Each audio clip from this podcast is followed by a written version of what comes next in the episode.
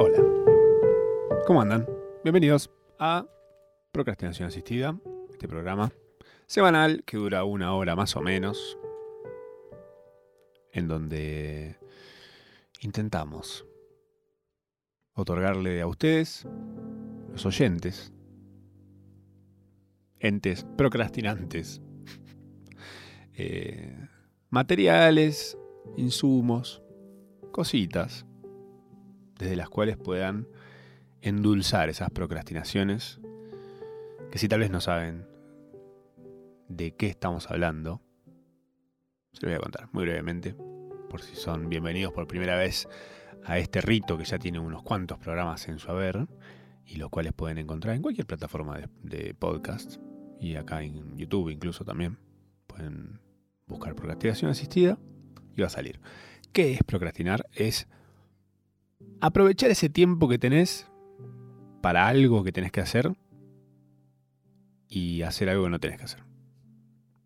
Básicamente pelotudear, puede ser. Ponerte a estudiar una carrera, bajarte Duolingo, aprender un idioma entero, tal vez.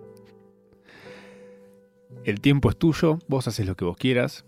Después, si te quedas sin laburo, si te quedas sin amigos, si no te casás al final porque te quedaste, colgaste jugando un jueguito.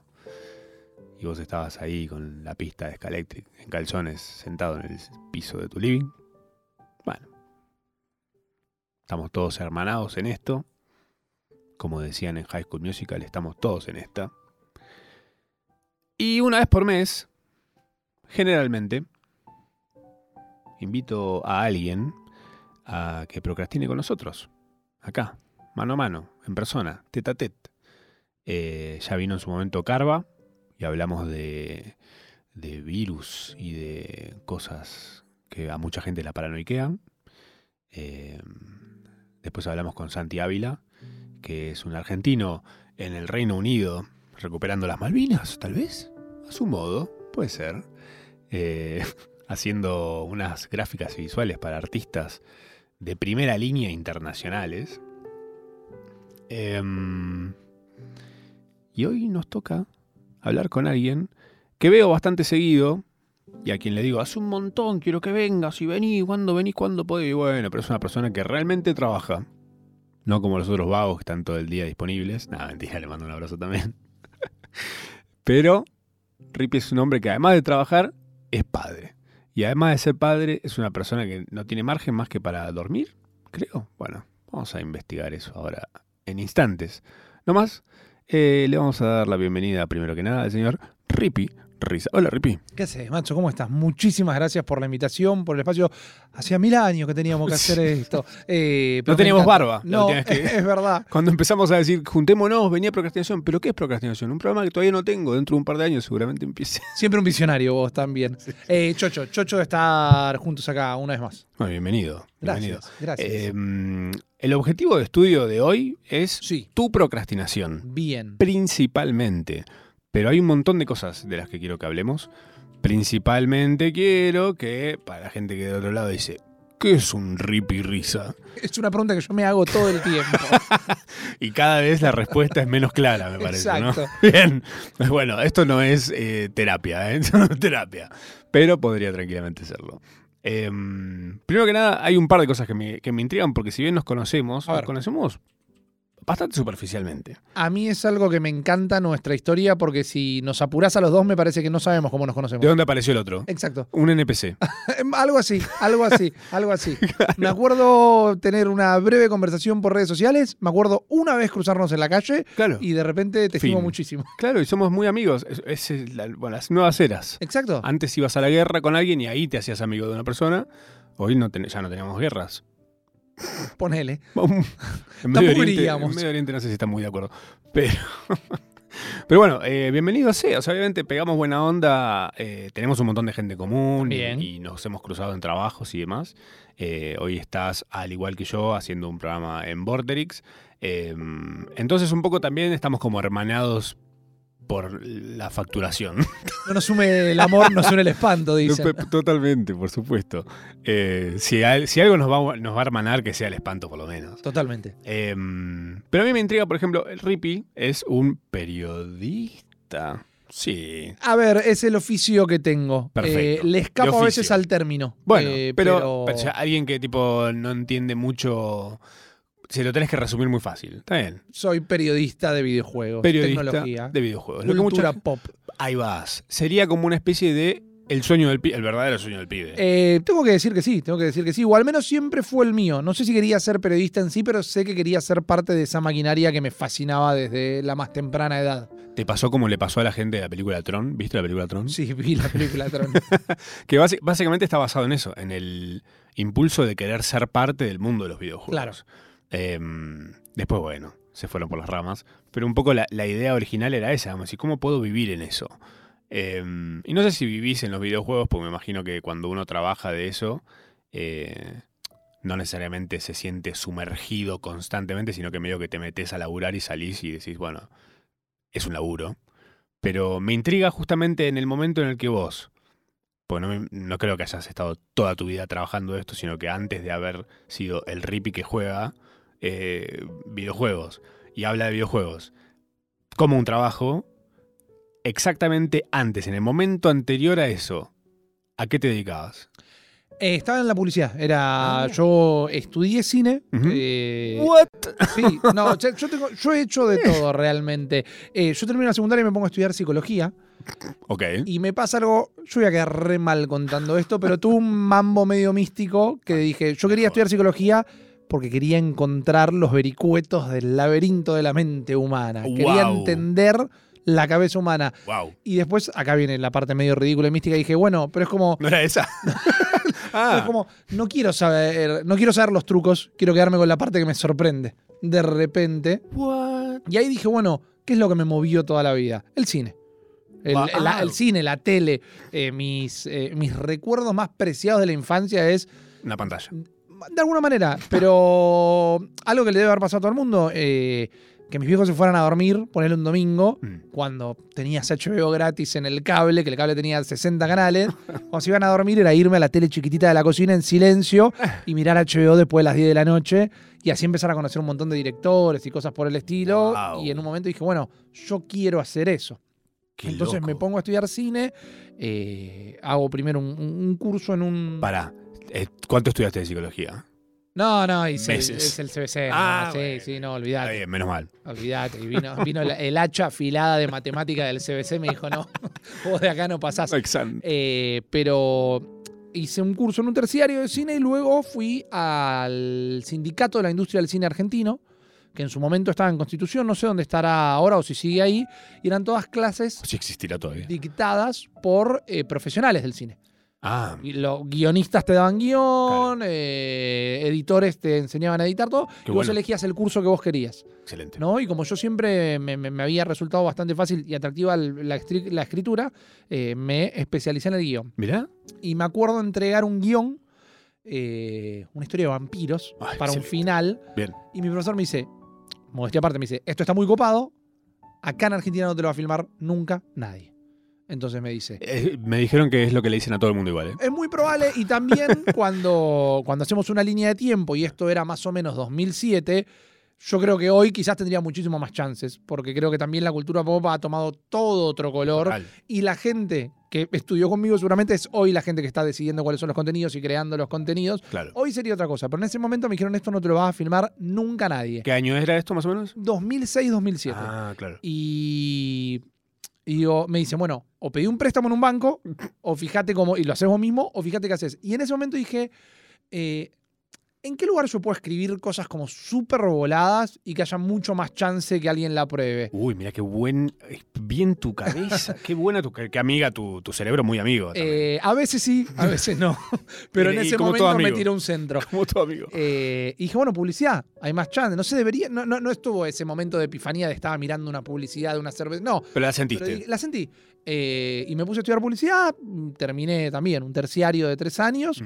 Y, y- y pude laburar un par de años en publicidad. Creo que también tuvimos eh, la suerte de que Argentina fue como un gran semillero de un tipo de publicidad bastante cinematográfico. Sí. Como que en otros lugares por ahí no era tan pensados de ese lado, pero acá de repente los, los recursos, porque la publicidad la empezó a hacer en realidad gente que se dedicaba al cine, Sí. terminó haciendo ese, ese, esto no te lo va a filmar nadie. Exacto. Eh, bueno, ¿dónde puedo ir con esta locura? A la publicidad, por supuesto. Eh, donde quién va a estar? Marcas, que tal vez no tienen ni idea de cine o no tienen una intención de cine. claro, claro. Eh, y terminás laburando de eso. Entonces terminaste tra- trabajando en publicidad, ¿en qué rol? Eh, que, eh, digamos que redactor creativo. Ah, título. Bueno, en fantástico. un momento, también dependiendo de la agencia que estás laburando, si pegás una agencia súper grande, Mm. te dedicas a tu rol, tenés que eh, hacer lo tuyo, Claro. pero tenés que hacer, digamos, el derecho de piso, pero terminás laburando lo tuyo. En las agencias más chicas sos medio como el pulpo manotas. Y haces de todo. Estuve en ambas. Mm. Ambas experiencias me gustan porque una cosa que me terminé como enamorando en su momento de la publicidad, hoy ya no tanto, pero es algo que terminé haciendo por cuenta propia, Mm. es que no solo podía escribir algo creativo, sino que había un problema a resolver.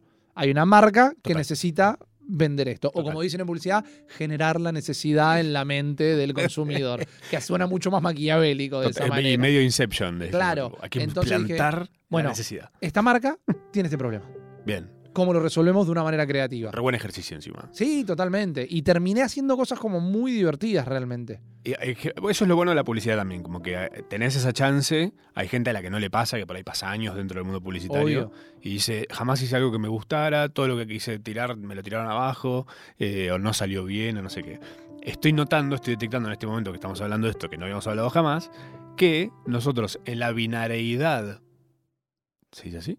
De la publicidad, Sí. eh, somos compatibles, ese es el tema. Por ahí pegamos muy buena onda. Porque yo ser. también fui eh, dupla creativa, pero siempre fui la parte de dirección de arte. Mira, Entonces siempre laburaba con, eh, con redactores. claro. Entonces los redactores eran como claramente mi, mi dupla natural. Y Entonces- tenemos el mismo depredador natural que son los cuentas.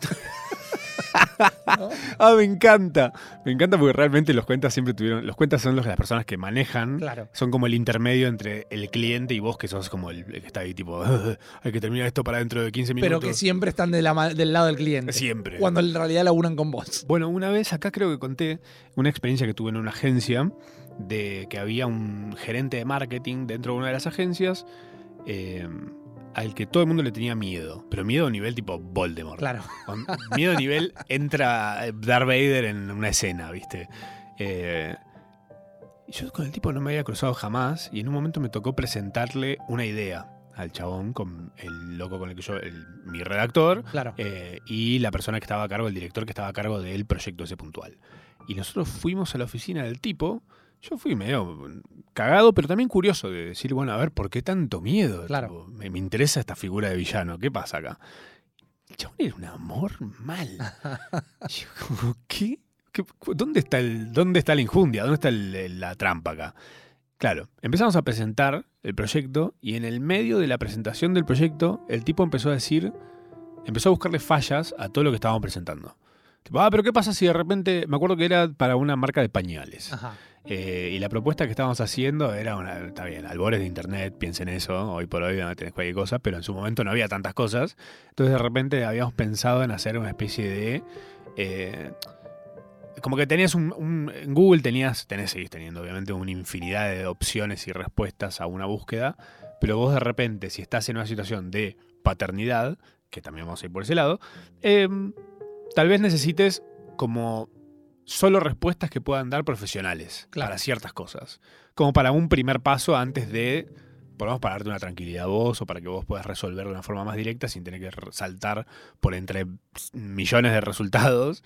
Y habíamos pensado en una cosa así como para, para esta marca de, de pañales, como para acompañar la paternidad con data. Y el loco empezó a decir, empezó a tirar abajo la idea y ahí noté como mi dupla y el director estaban los dos como ya medio eh, sudando frío, sintiendo que "Ah, ya fue, nos van a echar, viste, era como el pensamiento para mí era ese, se los vio de esa forma. Pero yo dije, claro, este loco lo, lo que está haciendo es le está haciendo una, una- un stress test Claro, la está buscando hacer la prueba de, de fallos. para que sea infalible y porque el loco en su, en su momento, me acuerdo, eh, nos dice, eh, si yo los hago pasar por esto ahora, cuando llegamos al cliente, si el cliente les pregunta esto, ustedes ya tienen la respuesta. Claro. Con total seguridad. Y efectivamente era lo que pasaba. Ibas al cliente, el cliente tenía efectivamente las dudas que el tipo tenía y que incluso si el cliente no saltaba con esas dudas, se la dabas vos. decías, puede pasar esto. Claro. Y para eso tenemos esto. Y le demostrabas que ya estabas preparado para todo. Y el cliente se te enamoraba en ese momento. Y yo digo, claro, este chabón es clave acá adentro. Y ahí entendés que en realidad la gente que le tenía miedo era gente que venía muy enamorada de su idea, que es algo que pasa un montón en la Es publicidad. que yo creo que en el laburo, en todo tipo de laburo creativo, en esto mismo que estamos haciendo ahora, Sí. eh, la creatividad se alimenta mucho del ego. También. Al pedo. Definitivamente. Pero es verdad que tu idea es tu bebé. Acá, porque yo quiero que me aplaudan a mí. Claro que sí. Apláudanme a mí. Eh, pero, pero, ¿por qué te van a aplaudir a vos? Si lo que vos estás haciendo tal vez al cliente que te pagó por hacerlo no le va a servir. Pero bueno, yo hice una idea re buena y quiero que me aplaudan a mí. Yo creo que se te va con el tiempo eso, pero Sí, me parece que pasa muchísimo en un, en un principio. Sí, total. Sobre todo porque también laburás a- a- por rendimiento. O sea, si, si no metiste un par de buenas ideas, es como que literalmente te van a echar. Total. Sos campazo en la NBA. Le mandamos un abrazo a Facu. le mandamos un abrazo. Eh, bueno, estabas en publicidad. Sí, ¿Y en qué momento pasa que el Rippy, que me, me- me imagino jugabas videojuegos, procrastinando tu trabajo de publicitario, definitivamente. eh, ¿en qué momento se cambian, se giran las mesas? Eh, es algo. Es una serie de casualidades y causalidades bien aprovechadas en su momento. Excelente. Porque estaba en una agencia donde estaba laburando mucho, Mm. pero no, no me terminaba de, de satisfacer, no había muy buen trato. Era el típico lugar de sitcom yankee donde los jefes los viernes a las 3 de la tarde caían con los palos de golf al hombro y decían, hoy hasta las 11 no se va nadie. Y To- Toda agencia, básicamente. bueno, sí. eh, y claramente no me gustaba nada la idea. Me acababa de mudar solo por primera vez, solo no, con un amigo, Juan Nardone, eh, un grosso total. Compartíamos muchísimos intereses. Él, eh, director creativo, también. Y en ese momento no existía Twitch. Twitter estaba recién arrancando. Y nos picó eh, mucho primero el bichito de las tweetcams. Ah, cierto. Que, viste, prendías ahí la Que cámara. fue, o sea, fue como un, un- a la aparición de en vivos, claro. que era Tweetcams, Ustream, Justin, Justin TV, TV. y de repente desapareció Exacto. y volvió, volvió con toda con, con, Con Twitch, que era Justin TV, justamente. Wow. Eh, sí, que encima yo lo miro desde hoy y creo que duró 15 minutos Tweetcam. Sí. Porque no nadie lo veía, porque era todo muy nuevo y era todo muy raro. Y porque internet era muy lento en general. Bueno, olvídate, no lo podías ver en el en celular. En el colectivo no lo mirabas en un celular, era en tu casa sentado en una computadora, que hoy es lo mismo que estar encadenado, más o menos. Sí, sí. Eh, los dos muy metidos en el mundo de los videojuegos, Mm. los dos muy curiosos por todo eso. Y empezamos a hacer unos videitos para subir a YouTube Mirá. jugando videojuegos. Y en Justin TV empezamos a streamear una computadora, una notebook fajada Meh. completamente. Y desde ahí streameábamos, capturábamos, hacíamos la subida. Imagínate muy departamento de eh, primera vez que nos mudamos solo, muy de comer fideo con mantecas absolutamente todas las noches, todo, todo muy precario. eh, Pero habían hecho pero- un programa a partir del jugar. Exacto, y nos encantaba y nos divertía mucho y en nuestros laburos empezaron a percatar de eso cuando en 2010 más o menos, Mm. eh, 2011, las grandes marcas de videojuegos empiezan a instalarse en el país también. Pero aún el hecho de streamear todavía era una rareza. Porque yo me acuerdo cuando apareció Twitch, incluso a mí me Claro. pareció y dije, ¿quién va a querer ver a alguien jugando? Totalmente, totalmente, pero era algo muy, era, era un, hobby, Sí, era, el, era el escape del laburo y era completamente nuestro. Bien. Y de repente nos dimos cuenta que tenía una salidita laboral, Ah, de excelente. alguna manera. Y después sí llegó un momento, el punto de quiebre exacto llega cuando podrido el trabajo mal, podrido los malos tratos, de eh, las peleas constantes con los cuentas y demás. En unas redes sociales también bastante... eh, esa masa morfa todavía que no se, no se terminaba de moldear. Mm. Me empiezo a cruzar con, a, a hablar vía Twitter con el editor de, de lo que era la revista Loaded. Ah, excelente. Y, y me pongo a hablar medio como, che, sabes que yo releía la revista y hoy por hoy no me gusta mucho cómo está. Me dijo, no, pero antes había otro editor y ahora estoy yo y ahora te va a gustar. Me dice, comprate la revista y si no te gusta te devuelvo la plata. Digo, ¿estamos hablando bien o estamos hablando mal? Con esta que te- no sé. Me gusta. Pero forjé medio una relación Bien. y me termina respondiendo, respondiendo, che, vi lo que estás haciendo, vamos a arrancar con un programa en Vorterix. ¿Querés que nos sentemos a charlar un ratito? Wow. Fui, charlé, volví a la agencia el otro día y renuncié. Historia de origen. Mal. wow. Eh, cagado en las patas, porque estaba dejando un trabajo para Total. jugármela. Vortex eh, no tenía un año tampoco todavía. No, y además eh, todo este mundo no era el que hoy sí es Claro. mucho más, está mucho más. eh, Bueno, las charlas que yo ya vivía solo, era un adulto, ponele, independiente sí, pero Sí. adulto, ponele, y todavía tuve las charlas con mis viejos de, pero ¿es un trabajo? O, Claro. ¿Pero vas a vivir de esto? Eh, y que, que- que era algo. Eran dudas completamente coherentes en ese entonces. Sí, más para cómo eh, las generaciones anteriores a la nuestra se, se vinculaban con los trabajos. Exacto. Que era más el deseo de entrar a un lugar donde vos vas medio disfrazado, onda de camisa y pantalón pinzado, y jubilarte ahí. Mi viejo laburó toda su vida en la misma empresa. Ves, ahí tenés. Pero está perfecto, es un objetivo. Totalmente. Pero que para nuestra generación, estar dos años en un lugar es estar estancado. Claro, es Claro. así, es así. Eh, pero es un loco, pero me encanta conocer este, este origen porque me divierte además que venga desde una procrastinación, que era justamente estar Claro. escapando del mundo publicitario, que creo yo, siempre, siempre que lo recuerdo en carne propia, lo festejo y siempre que escucho la historia de otra persona, que generalmente es la misma, también lo festejo porque digo, qué bueno que nos fuimos con el envión de haberla pasado mal, ponele, en el mundo publicitario, que realmente es un mundo horrible de... te codeas con gente que tiene mucha guita, que es cero empática, que te quiere explotar al máximo Sí. y pagarte lo menos que pueda. Le mando un abrazo a toda la gente que, que me empleó en su momento en agencias publicitarias. Pero la verdad es que por lo menos en esa época era bastante así. No sé cómo estar haciendo todo eso ahora. Noto por lo menos con la gente con la que trato de mundos publicitarios, como que hay un. se lograron algunos lugares más estables y más felices donde estar. eh, a diferencia de los lugares donde hemos estado nosotros, por lo menos, o gente que conozco que dice, yo me fui corriendo de, de ese mundo. Yo no quiero ofender a nadie que está escuchando, pero creo que nunca conocí una persona que no fuese infeliz trabajando en una agencia de publicidad. Ah, Se muda a otra y tiene un periodo de luna de miel Ah, hasta que empieza a ser infeliz ahí. También. Total. Pero porque es un, eh, es un espacio muy agresivo. Es un Sí. espacio sumamente agresivo. No Sí. significa que no te gusta más el laburo de publicidad y todo, pero realmente es una picadora de carne. eso- no sé si realmente. la gente dice, no, ah, Claro. Eso, eso explica el olor.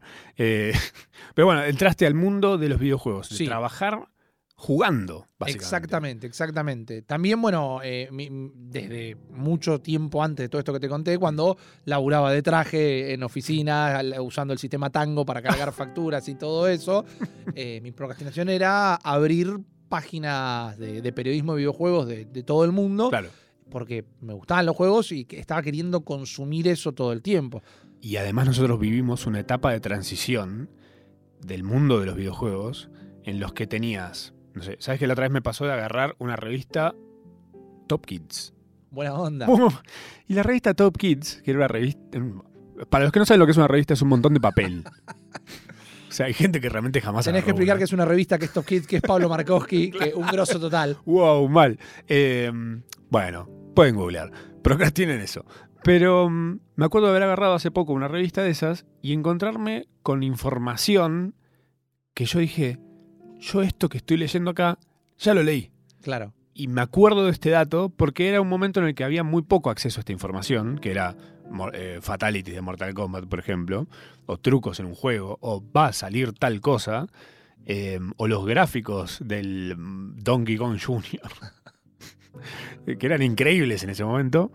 Eh, y yo digo, qué loco cómo, en es- cómo vivimos esa transición del no hay información, empieza a haber información, la información empieza a aparecer en unos medios recontra específicos, que son, ya te digo, esta revista que salía creo que una vez por mes. Y que llegaban a Argentina, con suerte, tres, seis meses tarde. Total, total, porque de hecho después me puse a investigar también respecto a jueguitos, onda el Super Mario, Sí. y de cuándo había salido, que cuando llegó a, no sé, cuando llegó a este lado del mundo ya estaba saliendo un 2, Claro. y tipo de repente decís, Un 2 que nunca salió acá, en realidad. porque de repente hicieron lo mismo del primero, le metieron, no sé, como unas movidas que hicieron ahí en el medio, que hoy por hoy sale algo y tiene que estar al mismo momento que sale acá, sale en Japón, sale en Estados Unidos. Existió el gaming antes de la globalización. Total. Como que se- es, es- es real y me parece espectacular. Entonces yo digo, qué loco haber vivido la transición de acceder a data muy de a poco, muy en cuentagotas, muy seleccionada también. O tampoco seleccionada, digo, tampoco había tanta, tantas noticias Claro. en el mundo de los juegos. Eh, cuando de repente ahora, todos los días tenés una pila de noticias de lanzamientos, de juegos que se posponen, de juegos que se empiezan a hacer, de arreglos y negocios que empiezan, que terminan entre marcas y cosas. Eh, hoy conocemos data que de repente decís, ¿por qué tengo esta información? ¿Por qué yo sé que de repente el FIFA tiene un problema con el juego, entonces ya no va a ser más el FIFA? Y porque acá hay un arreglo de guita. Y yo como, ¿en qué momento esa información llegó a mi cabeza? Claro. La tengo, pero ¿en qué momento llegó y por medio de dónde y por quién? Es que hoy inclusive eh, lo más probable es que quizás no tenés una consola, quizás no tenés una máquina de la NASA, pero lo más probable es que un teléfono celular tengas. Claro. Y le puedes cargar infinidad de juegos. Inclusive le puedes cargar todos estos juegos que estamos hablando que conocíamos en esa época. Mm, Nosotros venimos, y no es por decir que todo tiempo pasado fue mejor ni nada, pero quizás tu único acceso a los videojuegos era si en el verano ibas a la costa y te llevaban algún fichín, Claro. o si tenías un compañero de la escuela que tenía alguna consola y le ibas a jugar en su momento. Es demencial el acceso que tenemos hoy al gaming. Total. Y se volvió del que realmente se, se metió en el mundo, porque también creo que hay gente que sigue como muy ajena a los juegos. Sí. Y gente que de repente, tipo, eh, al, al haber empezado desde el lugar que, por lo menos yo me, ac- me acerqué a los juegos en mi vida, que fue como algo que me tenían que dejar hacer, tipo, pedir permiso Claro. para poder jugar un rato, eh, a que de repente, siendo un adulto, estar solo en mi casa decir, puedo pasar si quiero todo un fin de semana entero jugando algo, y lo hago. eh, de repente mi vínculo con eso tiene mucho que ver, es como medio retroactivo al, al niño que tenía Sí. como un ratito para jugar. Totalmente. Eh, vos, por ejemplo, hoy que estás trabajando, jugando, ¿con qué procrastinas ahora? Bueno, es muy difícil. Yo tengo una enfermedad que es la productividad. Ah, ok. Y es como que si pienso que no estoy produciendo, estoy perdiendo el tiempo. ¿No es una tal vez. ilusión eso también? Y puede ser. Habíamos dicho que esto no era terapia, pero esto es algo que he hablado mucho. Te voy a tener que cobrar al final. Eh, pero sí, es como que mi manera de, de- de- de procrastinar es empezar a pensar por qué otro lado puedo llegar a estar generando algo. Y no necesariamente plata lo que Claro. estoy buscando generar. Claro. Eh, me encuentro cómodo en el momento que estoy generando cosas. Claro. Y esa, esa curiosidad creativa que tuve desde el punto de, de la psicología, del cine, después de la publicidad, y ahora es lo que me motiva o lo que me lleva todo el tiempo a estar intentando hacer algo. Y a veces ese algo es para mí. Yo tuve un blog que no lo publiqué, pero que lo escribía. O sea, técnicamente tenía un diario íntimo, podríamos decir, si no lo publiqué. Me gusta. Pero yo en un momento, también ahí, cuando, cuando me mudo solo por primera vez, eh, me pongo a jugar todos los juegos de la leyenda de Zelda desde el principio, desde el primero, Wow. y haciendo un diario de juego. Digamos, terminaba de jugar una sesión y, y bajaba mis pensamientos. Nunca lo publiqué. Pero pe- pensamientos de qué tipo, de, de respecto al, al- De lo que me producía el juego. O sea, era, era casi como escribir una review. Poner, un diario de viaje. ¿Era un diario de viaje? Una bitácora. Claro. Guau. Se llamaba Un Argentino en Hyrule, que es el, el reino donde Ay, es pasaba esto. excelente. Eh, y era un diario de viaje de la experiencia que tenía, pero porque sentía la necesidad de bajarlo. claro. Y porque todavía me costaba mucho menos escribir, porque hoy sí me tengo que sentar a escribir en la era de la inmediatez, donde es más fácil escribir 140 caracteres que un blog. Claro. Eh, eh, ese, por ese lado se me comió un toque la cabeza. Un buen hilo puede ser igual, ¿eh? Bueno, olvídate, tranquilamente. Uno sabe adaptarse, pero me llevó por ese lado, me llevó por ese lado. Entonces, generalmente trato de, eh, de producir por esto que realmente considero un problema, es que, que si siento que no estoy haciendo algo, estoy perdiendo el tiempo. O sea, no puedes estar ocioso No o que haciendo algo que sea como tipo, bueno, y terminé de hacer esto. ¿Para qué? claro. ¿Para descansar? Bueno, ese es otro. eh, eh, los para qué me aterran. Entonces, no me cuestiono si estoy haciendo. Uh. Mejor no hablar de ciertas cosas con uno mismo también. Nacional Rock. Rippy trabaja un montón, pero su procrastinación, si no tiene, si no le saca un jugo a eso también, eh, no le sirve o no la encara directamente. Em, eso es lo más flashero de todo, porque yo digo, para alguien que tiene un trabajo tradicional, eh, procrastinar generalmente tiene que ver más con el entretenimiento, con el, Claro. no sé, ponerse a ver una serie, ponerse a jugar un jueguito. Yo creo que es recuperar un poco del tiempo que sentís que, no, que te están sacando y que tendría que ser tuyo. Claro, es el niño interior diciendo, dame a mí un poquito de Claro. tiempo. Em, pero, digo, alguien que trabaja en torno a algo que es, para la mayoría de la gente, u- una distracción, un momento de relajo, lo que sea, de repente que tu forma de ver tu propio tiempo libre no tenga tanto sabor o no tenga esa cosa como decir, bueno, me la voy a pasar pelotudeando un rato, digo, ¿será que tiene que ver con que mm, tu trabajo de alguna forma te lo da? esa sensación. Hay algo de eso, hay algo de eso. Una de las preguntas que más me hacen todo el tiempo es, bueno, y cuando no. ¿Te, te arruinó jugar a los videojuegos, el hecho de trabajar con Claro. los videojuegos? Y yo la verdad que puedo estar revisando un juego para el laburo, me pongo a escribir el análisis, lo termino y me pongo a jugar otra cosa. y y- y por es realmente por placer. Claro. Yo creo que en este caso, y, y a veces me pregunto si todo el mundo lo tiene, no lo sé, pero logro identificar pasiones. Mm, Es como, es que realmente me gustan muchísimo los videojuegos. Claro. Yo creo que de los primeros recuerdos que tengo es de la Commodore 64 que había en casa, Ah. Eh, de ir en las vacaciones de verano a la oficina, que te sentara en una máquina sin poner la ficha y vos viste apretar todos los botones. lo recuerdo. De pedir que me compraran eh, revistas de videojuegos cuando quizás no había una consola en casa y me decían, ¿y para qué la querés? La quiero Porque saber. La quiero, claro. La información. Quiero estar con esto. Eh, no, es algo que, obviamente, no es que me gusta cualquier juego que existe ni nada por el estilo, Mm. pero me, me gusta el videojuego, me gusta como industria, me gusta como escape creativo. Y creo que también, mientras que en la última década. eh, Te, te tiro datos. ah, te tiro dale, data. venga, venga. El videojuego supera a la industria del cine en recaudación en 2002 por primera vez. Wow. Por más que uno quizás piensa que es algo mucho más reciente. Uy, sí, claro, hubiese pensado que era mucho Exacto. más ahora, sí. Y después tenemos, bueno, una muy buena década del 2010 al 2020, que en el 2020, con el efecto cuarentena, Mm. explota. Claro. Explota, pero en realidad lo que sucede ahí es que rompe la burbuja cultural de que rompe el nicho. Claro. Y todo Se suma mundo- cualquier, cualquiera. Exacto. Sí. Que también la gente para mí nunca termina de, de interiorizarlo. Mm. Tu vieja, hace 20 años, sentada en la computadora de la casa, jugando al solitario Spider, estaba jugando un videojuego. Total. ¿no? O a, o a cualquier cosa que fuese en el celular, el Candy Crush, lo que quieras. Estaba jugando un videojuego. Pero hay distintas percepciones de lo que es un videojuego. Claro. Entonces creo No, que. eso no es un juego. Claro, y ahí están las cosas medio como. como las diferencias culturales, tal vez. Claro. ¿Quién no tuvo? Estaba jugando al FIFA, al PES algo, y te pasaba tu viejo por atrás y te decía, parece un partido de verdad. Porque le interesaba. jugando? Y le parecía bien. Claro. Mi viejo ama el tenis. Mira, Y le encantaba colgarse mirando eh, jugar un juego de tenis. Mm. ¿Querés jugar? No. le gusta mirar. Claro, no, pero tampoco no, mira si voy a jugar un videojuego, ¿viste? Es como- Ah. creo que son cosas que se van, eh, con el tiempo se van eh, desarticulando, Eh, vos, descontracturando. vos que sos papá, eh, tu hijo León, ¿cuán- Sí. ¿cuánto tiene? Tres años recién cumplidos. ¿Juega algo ya? No particularmente, tiene una app en un teléfono que no le da tanta bola realmente. Tinder. Re chico. eh, no, Bim- Bebe Tinder. Bimbibu, creo que se llama la Ah, aplicación, y son unos. Son animalitos que si les apretás hacen un ruidito. Claro.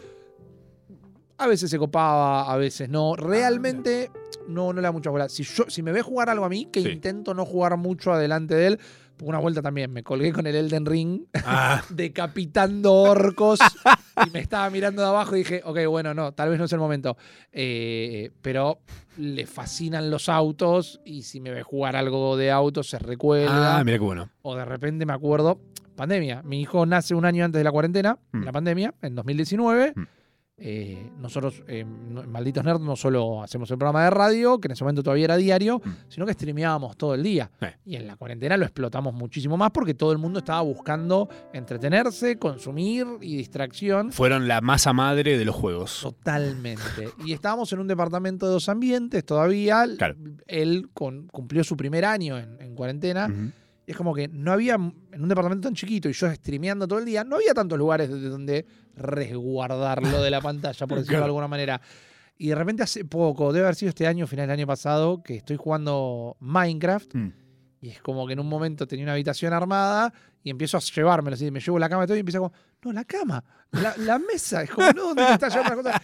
Es como que no asimila que es un juego o algo, Claro. pero que de repente eh, lo va cautivando. Uy, qué flashero Es eso. flashero. Y yo eh, no sé lo que le deparará la vida a mi hijo, no sé qué será, pero en un momento, la primera pregunta que me empezó a hacer absolutamente todo el mundo es: ¿cuál va a ser el primer juego que le vas a hacer jugar? Hoy, el O- debut. Claro, ¿viste? O qué va a ser lo primero que le vas a acercar.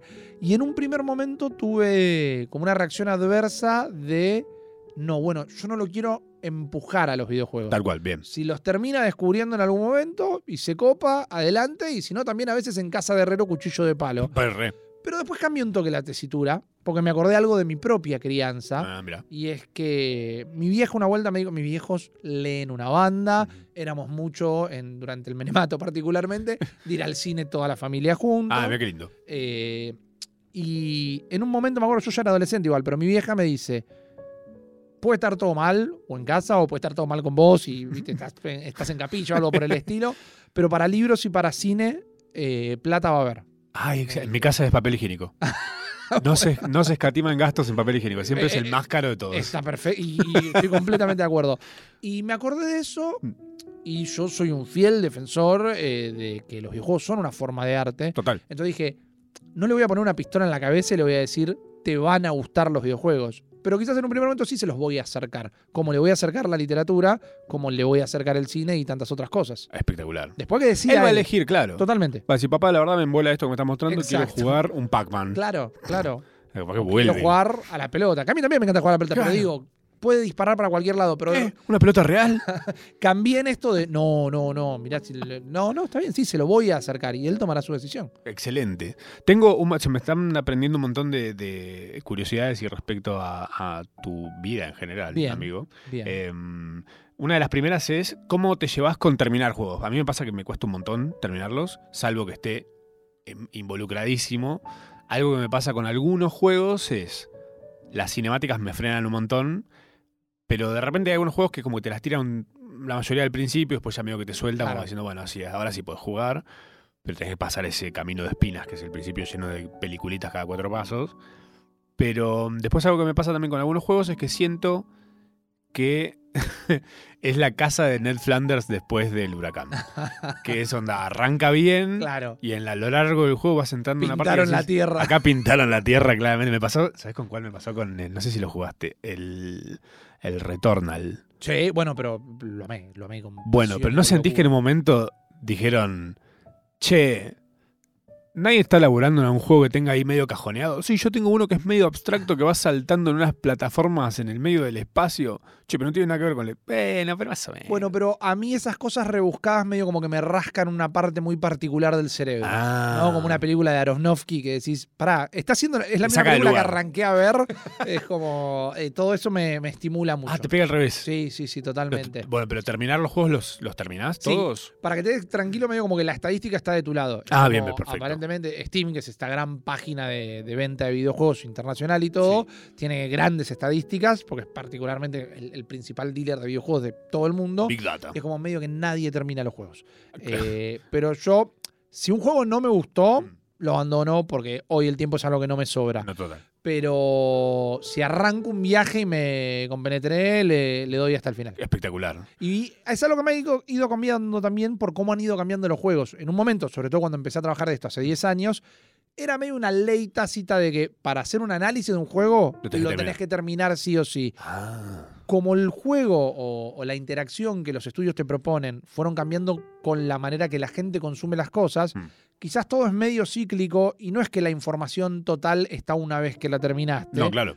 Un juego de fútbol Claro. general- la regla de nuevo, entre comillas, le metiste 15 horitas, no le vas a sacar No, nada más. No va a variar más de lo que ya estás haciendo. Exacto. El Claro. Returnal, que tiene una narrativa y tiene una historia, es medio- y inclusive en realidad lo tenés que terminar dos veces para el, real para el final real. Sí. Vos cuando escribís un análisis no vas a contar la película. No, claro. Entonces no es necesario.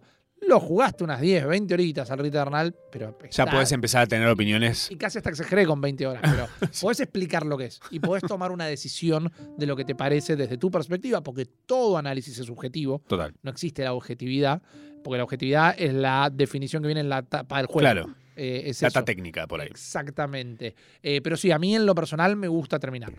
En esta nueva tendencia que se está abriendo ahora, que es esto como de que vos puedas acceder a los juegos como quien accede a un catálogo de Netflix, por Sí. ejemplo, que antes era más tipo, bueno, tenés que ir a comprar un juego, que era lo que pasaba con Claro. los discos, por ejemplo, con la música, Claro. que vos tenías que ir a comprar el CD, el cassette, el vinilo, lo que sea, eh, y elegir el disco completo y escucharlo completo y fin. Peor aún, o mejor aún, Sí. cuando ibas a alquilar a los videojuegos un videoclub, Ah, claro. tenés, tenés dos días Le tenés que meter porque después hay que devolverlo. Claro. Eh, ahora que está esta movida de que está empezando a aparecer que todos ofrecen un catálogo de juegos, Sí. que además son zarpados el, el Game Pass, el, PlayStation Plus, eh, to- todos tienen como su versión, su kiosquito medio Netflix de agarra, bajate el juego que vos quieras, jugalo, probalo, hay algunos triales también ahí dando vueltas. ¿Sentís que eso va a cambiar la forma en la que nos vinculamos con los juegos?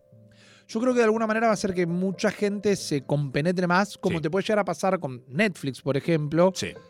de que hay una cantidad de contenido que nunca la vas a terminar de ver toda y Mm. puede haber mil cosas que no te gustan, Sí. pero te enganchaste con un documental de asesinos seriales y los vas a querer ver todos. En ese caso me parece que quizás sobre todo la gente que no viene de la cultura de jugar, Sí. una vuelta que enganche con un juego que le guste, con un género que le guste, con una mecánica que le guste, eh, va a tener un menú abierto para empezar a explorar. Total. Porque también antes tenías que comprar el disco Claro. y te gustara o no te gustase, Ya lo tenías que pagué, lo porque lo pagaste. Exacto. Claro. Ahora que salió el servicio de la nube de Microsoft, Mm. que es como que el juego está corriendo en una máquina en Brasil Claro. y te lo mandan por internet, o sea que no lo tenés ni que Ni bajar. Claro, no lo tenés que ni instalar. Que a mí son cosas que, es de nuevo, es la inmediatez de Twitter. No te puedo leer un, un párrafo de cinco renglones porque quiero leértelo en 140 caracteres. Total. Eh, va a tener un efecto o una repercusión negativa en algún punto, Ah. pero también le facilita el acceso a muchísima gente. Total. Me parece también, a mí, yo lo que estoy sintiendo con esta nueva movida de acceder a un montón de juegos de repente, obvio que hice la gronchada de bajarme todo lo que cabía dentro de Claro. la consola. Todo lo que en realidad dije, uy, este juego, pum, bajar. Eh, uy, este juego, bajar. Y así fue. Ir abriéndolos, jugarlo hasta que de repente la mínima boludez me parecía como tipo, oh, y me iba a otro juego. Claro. Y de repente digo, no, no avancé, ah, me bajé como 15 juegos y no avancé ninguno más de un 2%. Sí. Eh, que igual un 2% en algunos juegos es una banda. Pero dije, ya sé, voy a jugar de vuelta al Elden Ring. y volví al Elden, que es como mi zona de confort dentro de, Claro. todo, de todo lo que está dando vueltas, porque lo terminé ya dos veces. Eh, pero digo que el- me siento sucio porque antes cuando compraba un juego, medio que decía, bueno, me compré un juego, que no eran baratos tampoco. No, nunca lo fueron. Eh, digo, bueno, me compré este juego, lo voy a jugar y cuando me enganche, me engancharé y si no me lleva a enganchar, cuando llegue por la mitad del juego, lo soltaré. Me pasó justamente con el Returnal, claro. que me encantó, pero en un momento empezó a volverse muy flashero. ¿qué está pasando? Y acá?". es muy difícil también. Sí. Y depende mucho de tu umbral de frustración. Sí, y de tus ganas de estar, eh, que todo te quiere matar, lo que Claro. tienes alrededor tuyo te está queriendo matar. Todo, una planta me quiere matar. Dale, dame, una, un- dame un poquito de, de, no sé, un sol, que aparezca un solcito ahí, una pradera, dame, no sé. Eh, hoy por hoy estás jugando algo, así que digas, este juego hoy lo quiero terminar. Hay cosas que no te puedo contar porque Ah. estoy bajo embargo, que vienen por trabajo, pero bastante por placer Ah, también. Estuve sí medio en un bache porque los servicios de suscripción me parece que son fantásticos. Yo tengo el, el- el- el problema de trabajar en la juguetería. Mm, Generalmente ya los jugué, Ah, claro. esos juegos. claro. Entonces no todo el tiempo encuentro mucho material porque ya los revisé por trabajo Mm. o porque los quería jugar en su momento. Me siguen pareciendo fantásticos Claro. todos estos servicios. Pero sí estoy todo el tiempo esperando el juego que me saque de órbita. Como Ah, en su excelente. momento lo hizo el Returnal, como en su momento lo hizo The Last of Us Parte 2, Ah, mira. que son experiencias también muy narrativas. Yo creo que hay algo que tiene que terminar de evolucionar en esta nueva aceptación global que hay por los videojuegos, que mucha gente ha retomado los videojuegos desde de chiquito jugaba el Pac-Man o el Mario o ese tipo de experiencias. Sí, Los juegos evolucionaron en experiencias sumamente narrativas. sí. Y hay gente que tal vez se termina, y no está mal esto para nada, se termina compenetrando por la parte mecánica, Claro. ¿no? Y quizás también por eso no lo termina, porque no se termina, no le interesa que haya una parte, uy, ¿qué es esta cinemática? Ah, O bueno, no me vengas a contar una historia, quiero ir y pegarla al zombie Claro. directamente. Claro. Me parece que... Soy eh, de esos. Bueno, el maridaje de esas dos cosas es lo que a mí Mm. me gusta muchísimo, porque para mí la, la fascinación viene con el videojuego, es el hecho de que es un, act- un arte activo. Total. Vos, el arte pasivo es el Como la cine. peli. Claro, exactamente. Sí.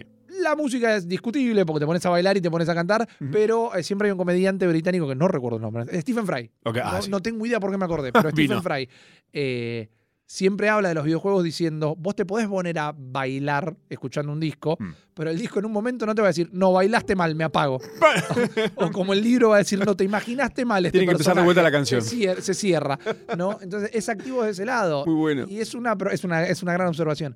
Eh, no es para todo el mundo. No. Eso tampoco. Pero para mí, cuando le terminás, o yo cuando le terminé de encontrar el gustito a eso, Mm. es como que quedé prendido de ese tipo de experiencias. Excelente. O sea, a mí me pasa por ahí que mi encarga con los juegos eh, viene más de una escuela del Mega Man, Uf, que es un juego que te iba amo. enseñando a jugarlo Claro. jugando. Exactamente. Eh, a mí el hecho de que la cinemática me frena, me dice, para, vas a ver cinco minutos de video, que si no lo ves, lo, lo puedes saltear si querés, ¿eh? Pero después te voy a pedir que algo de lo que te conté Claro. ahí, te acuerdes. Eh, y yo digo, ay, no, pero yo quería, contame lo que quieras, ¿eh? Pero déjame por lo menos estar moviéndome en el lugar. claro, claro, claro. Eh, y eso a mí me corta el envión por ahí. Eh, y el Mega Man es un juego que no sé si lo habrán jugado. Eh, entiendo que un montón de gente no sabe ni que existe encima. O sea, gente te dice, ok, entiendo, conozco Super Mario, sí, obvio. Sí. Sonic, obviamente que conozco. Eh, ¿Cuál es el otro que también conoce todo el mundo? Em, bueno, eh, eh, por ahí hasta el Zelda. Claro. Es uno que mucha gente conoce, incluso al no haberlo jugado, pero ubica el juego. Eh, el, el- el Adventure Boy, que es una cachada total. Y el Mega Man te dice, no, no sé cuál es. El azulcito. Ah, ok, sí, me suena. Y de repente vos decís, es un juegazo el Mega Man. Y el, jue- el Mega Man lo que tenía, y de hecho la otra vez encontré mm, eh, un video en YouTube que me encantó porque lo veo a este tipo que se llama Se- Sequelitis. Sequel, Sequelitis. Es No, un, no es un sé, youtuber. no me estoy dando cuenta, tal Es vez. un ahora. youtuber que, ha- que hace, aparece como un dibujo, un dibujito, es el chabón. Sí. Y habla de que a él también, o sea, él vivió lo mismo que viví yo con el Mega Man y me pareció espectacular que él lo contó en un video de pe a pa diciendo cómo Mega Man setea las bases de enseñarte a jugar un juego jugándolo. Claro. Yo dije, "Pfra, what? Bueno, es Excelente. una mentalidad muy japonesa, desarrollo Ah, japonés. eh, la, la primera vez que te terminas de dar cuenta de esas cosas, te Mm. explota la cabeza. Total. El primer nivel de Super Mario, Mm. eh, que Shigeru Miyamoto, el tipo que lo desarrolla, lo dibuja entero en una hoja cuadriculada, primero, está dividido en fragmentos tutoriales muy chiquititos. Arranca y solo te puedes mover para A, hacia, hacia adelante, hacia la derecha. Claro. Ok, entonces lo que hay que hacer es caminar para adelante. Claro. Te aparece un gumbo, un bichito chiquitito. Si te toca, te mata. Chau. Y si le saltas encima, lo mataste. Ya sabes ahora que todo lo que te venga encima, lo tenés que saltar. Después aparecen los primeros dos ladrillitos. Es buenísimo. Uno tiene una moneda y el otro longuito. Entonces, bueno, cuando hay un signo de pregunta, lo tengo que cabecear. Y de repente estás jugando todo el juego y nunca te diste cuenta que el juego te enseñó a jugarlo. lo aprendiste. Eh, y eso es como una. En un momento muy básico, hace más de 30 años de los videojuegos, Claro. 35 específicamente, eh, donde también había que explicarle a la gente qué era un videojuego. claro. Hoy tal vez ya no, entonces los juegos se toman un montón de libertades que por momentos eh, se equivocan al hacerlo. Claro. Porque vos, para mí, es mi manera de pensarlo, Mm. que siempre tenés que arrancar pensando que la persona que No te va a descubrir no tiene idea, Claro. con el fino balance de no volverte tedioso para el que sí sabe. No, total. Porque también es- tenés esos dos extremos, que ahí es donde entra el debate, que es súper candente y está siempre a la mano, que es si los juegos tienen que tener o no dificultades diferentes. Detesto ese debate. Te he visto, te he visto tipo puteando a gente por eso. Porque entiendo que hay gente que está como muy cerrada el hecho de decir, este juego está perfecto que no tenga dificultades. Porque el Elden Ring, por ejemplo. El Elden Claro. Ring no tiene dificultades, ponerle comillas donde quieras porque tenés forma de. No tiene el menú de opciones fácil, normal y difícil. Pero tenés dentro del juego cosas que te permiten facilitar un poco la. Correcto. Como unos asistentes, unas cositas y demás. Eh, pero bueno, Rivi, me parece que nos queda muy corta una hora para, para esto. Y tal vez vas a tener que volver otro Bueno. jueves. Eh, si nos costó que vengas una vez, no sé si cómo nos va a contar para que Me gusta hacer la figurita difícil. Excelente, me encanta. Eh, gracias por acompañarnos. Me en encanta haber estado acá, macho. día de hoy. Seguramente volverá Rippy y vamos a seguir hablando de juegos y de la vida y de demás. Pero ustedes tienen muchas cosas que hacer. O sea, no pueden estar todo el tiempo procrastinando. ¿Qué se piensan que es esto? Gracias a todos por venir. Nos encontramos de nuevo el jueves que viene a las 8 de la noche en Nacional Rock.